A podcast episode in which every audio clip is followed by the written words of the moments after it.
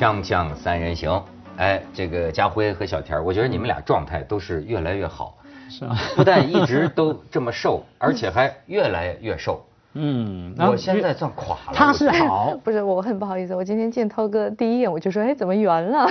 我真的，我现在不好意思我现在已经每天吃一顿饭了，仍然克抑制不住这个长势喜人呢。嗯，我觉得我是不是从此就完蛋了？那也不一就很酷。就遏制不住了，人会不会到达一个阈值？不会彻底这个你肉啊这你走错了方向，根本不需要只吃一顿饭，随你吃，你只要吃完扣喉就行了，进厕所，哎 把那个吐出来就行了嘛。那是古罗马贵族的范儿啊。对对对，他们拿着那个长长的那个羽毛，对吧？躺嗯在那儿吃完，然后就这样掏，然后就吐，吐完然后接着吃，所以我就叫文涛嘛。很文雅的有掏。很文雅的道，对对对对对。你在你在家里，你反正钱多嘛，聘一个专门的，不是替你捶腿什么，嗯嗯，专门替你扣喉的。你一吃完饭就躺过去，阿姨过来，你叫嘴巴张开，他就替你把喉咙的 哎戳到你吐出来。那真成深喉了，是吧？抠抠抠抠深了，全吐出来。呃所以你很快就可以看到啊。哎，就是小田听说也是要这个生活这个要有一个重大的一个呃什么？我啊，哎呀，不要那么快宣布嘛，没呃，有不。宣布啊。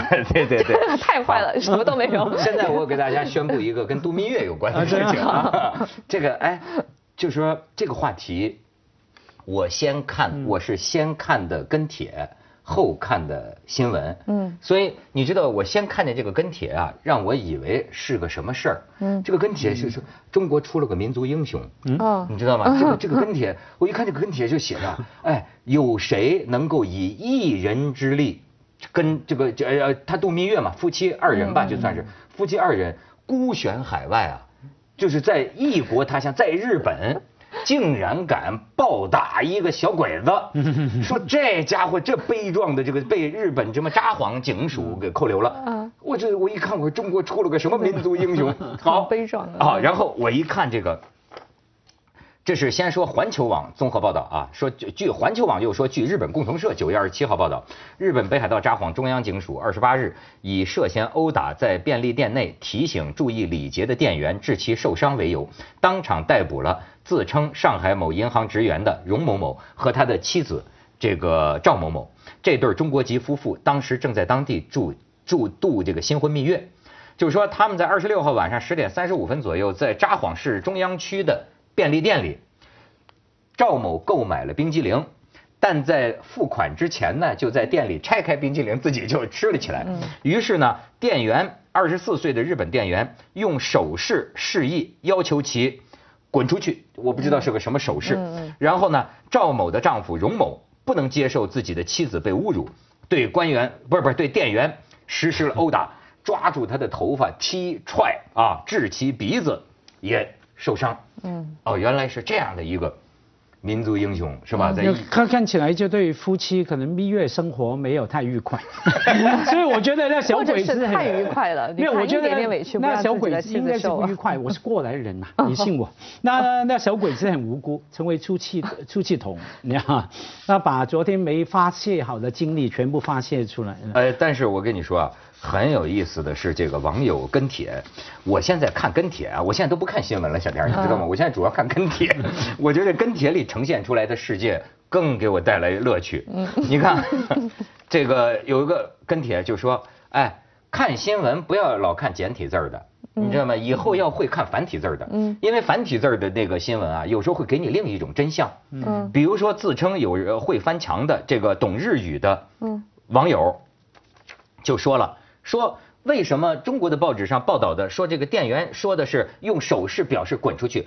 他说为什么我在雅虎日本上看见的是日本店员请中国游客先不要拆开，嗯，就是你还没掏钱，然后中国人硬要拆开，并一直用英语骂脏话，店员才挥了挥手要他们出去，他们就不乐意了，就打那这鬼子了。两个版本的故事是有本质上的区别的。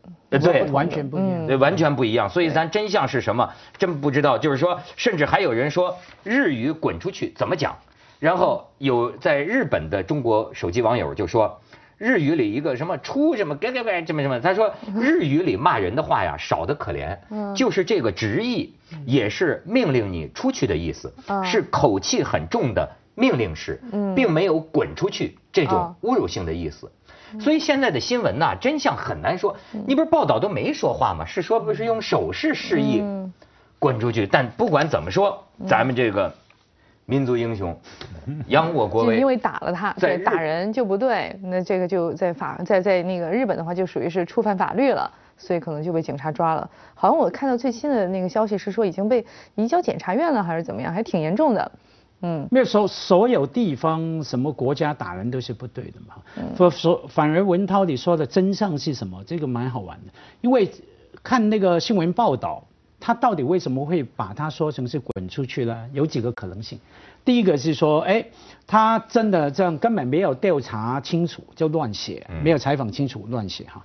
第二个，他可能真的问了当事人，当事人就说：“是啊，他告诉我滚出去啊。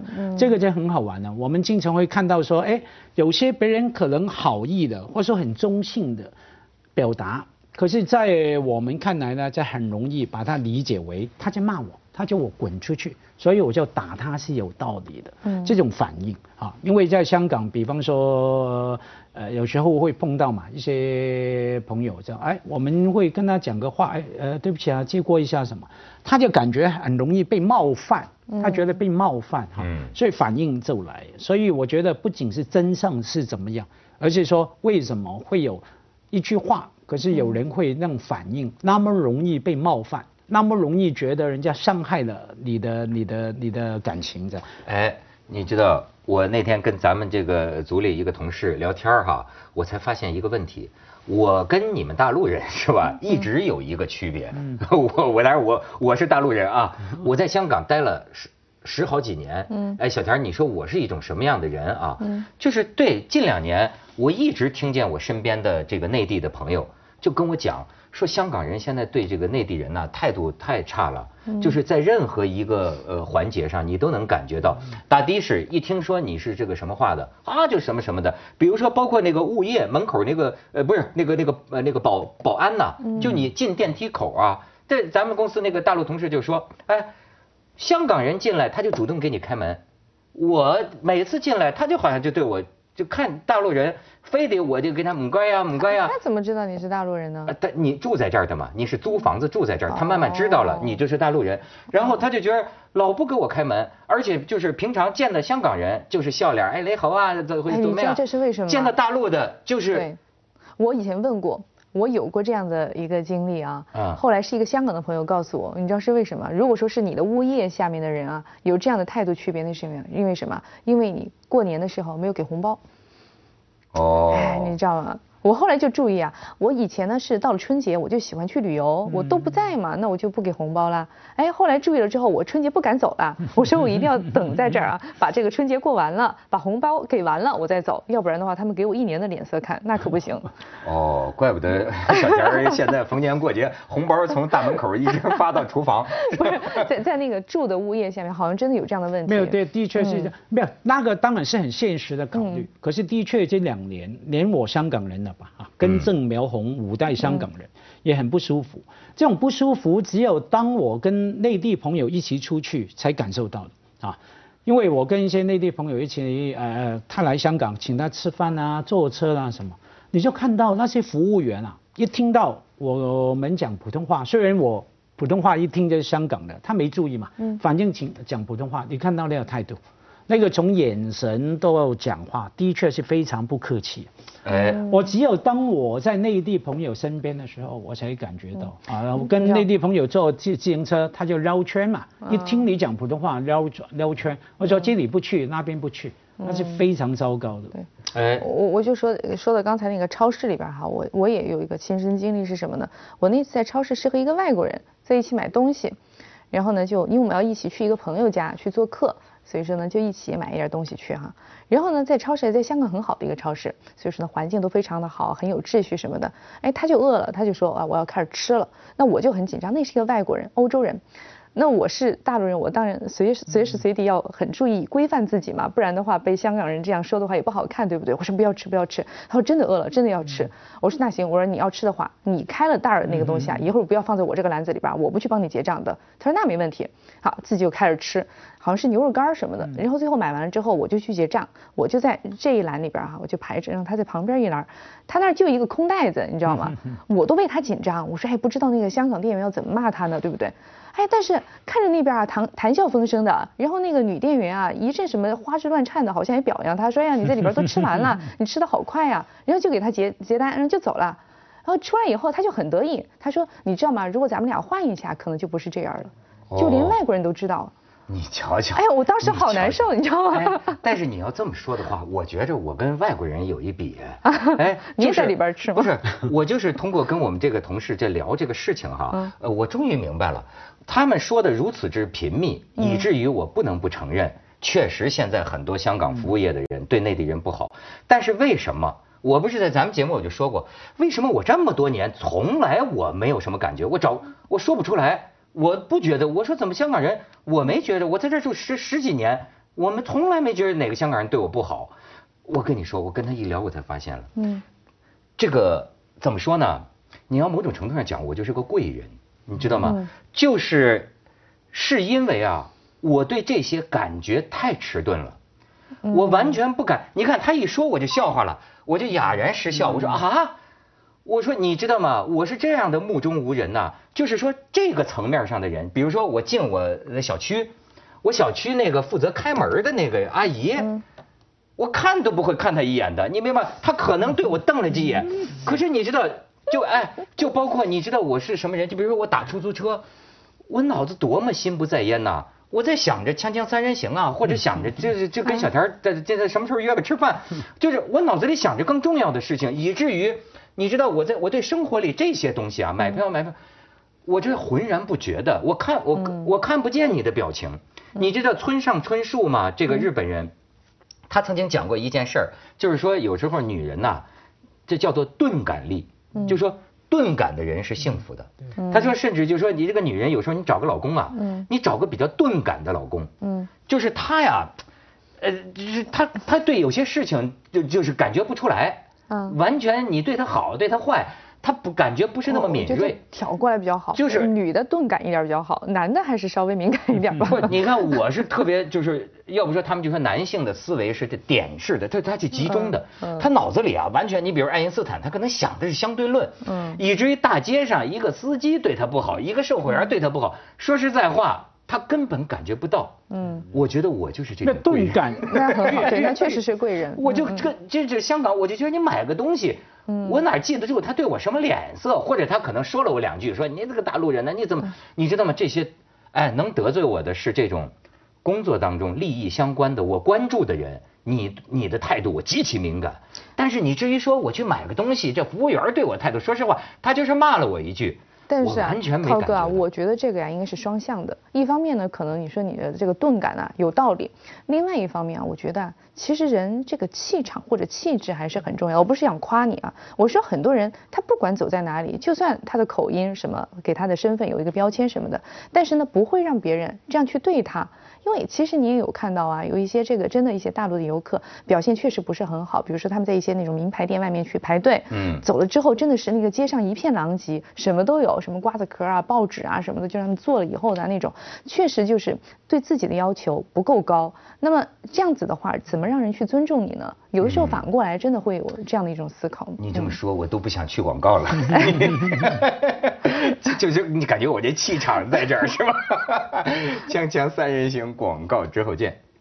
家辉，家辉也是贵人啊。我从来不是贵人，我跟你刚相反。我就像小田所说的，不管我多么的温柔对别人，别人都觉得我凶凶的嘛。我的眼睛，我的整个长相，我的气场不好。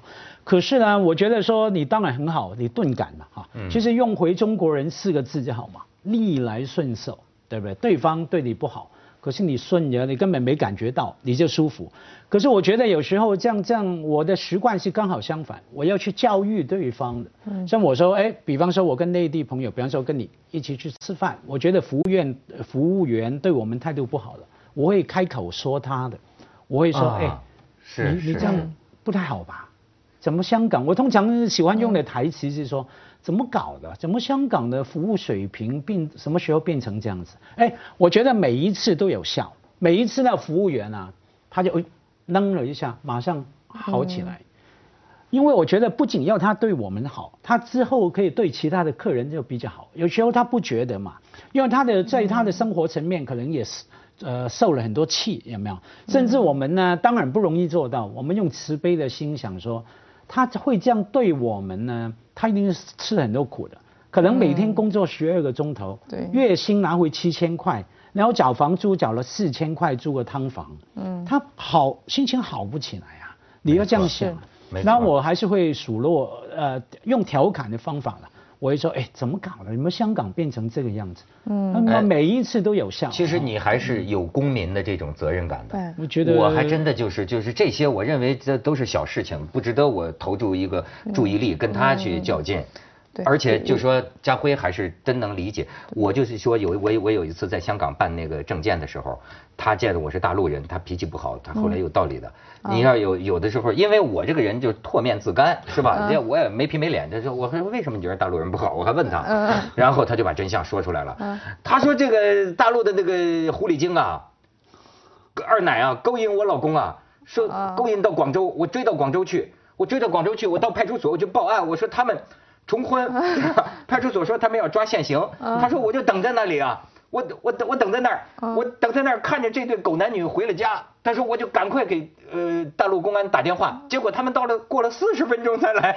哦，所以你就是办个证件，他把这些全都告诉你啊，了。对对对，你就你就知道他他是有他的怨气，是吧？对，但是没错，我觉得确实就是说回到这个服务业啊，要提高这个整体的国内的，不管是中国的还是香港的什么地方的整体的服务业的质量啊，就是给这种提供服务业的人，给他们一种尊严感，给他们一种就是要和人平等相处的这种愿望。的这样一种处境非常的重要。比如我说个例子啊，在在国外，包括在香港都是这样，你要需要别人为你服务，首先要打个招呼嘛，对不对？跟人说个你好。比如说你要问路的话，你走上前去，在在在他面前站着，然后跟他讲你好啊，请问去哪里哪里怎么走，对不对？哎。然后有一次我在香港，就是一个很漂亮的女孩，大老远的就给那个保安就说，哎，我要去哪儿啊？怎么走啊？然后那个保安就白了他一眼，就瞪他一眼就走了。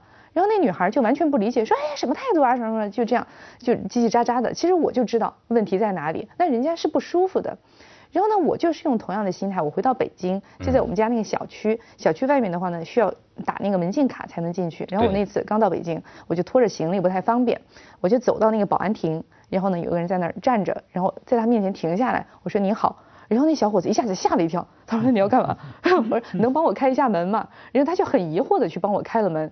就对他来说啊，我要让他帮我开门，我居然跟他说你好，他就不习惯，你不知道吗？习惯受尊重了，对这还真是，嗯这真是我也见过那个。可是，嗯可可是这样一次、两次、三次之后，这会好了。我还是觉得需要来教育他们。像我，假如碰到年轻的人哈，是这样，我通常是这样，哎，你们经常去日本、去台湾，人家对方的服务会是这样吗？我这样一问，对方也马上觉得很尴尬，也马上改变。哎，你这么还说，这个前一阵儿这个又流传一个，就是日本的一个电视台，专门捕捉这个中国游客在日本的一些行为，然后就被人截屏，你可以看看，也挺好玩的。你看，这是这个日本电视节目拍下来的中国人观光客在浅草，这是什么呢？就是在街上边走边吃东西，这对于日本人来说是是不雅的，对吧？来，你再看下边。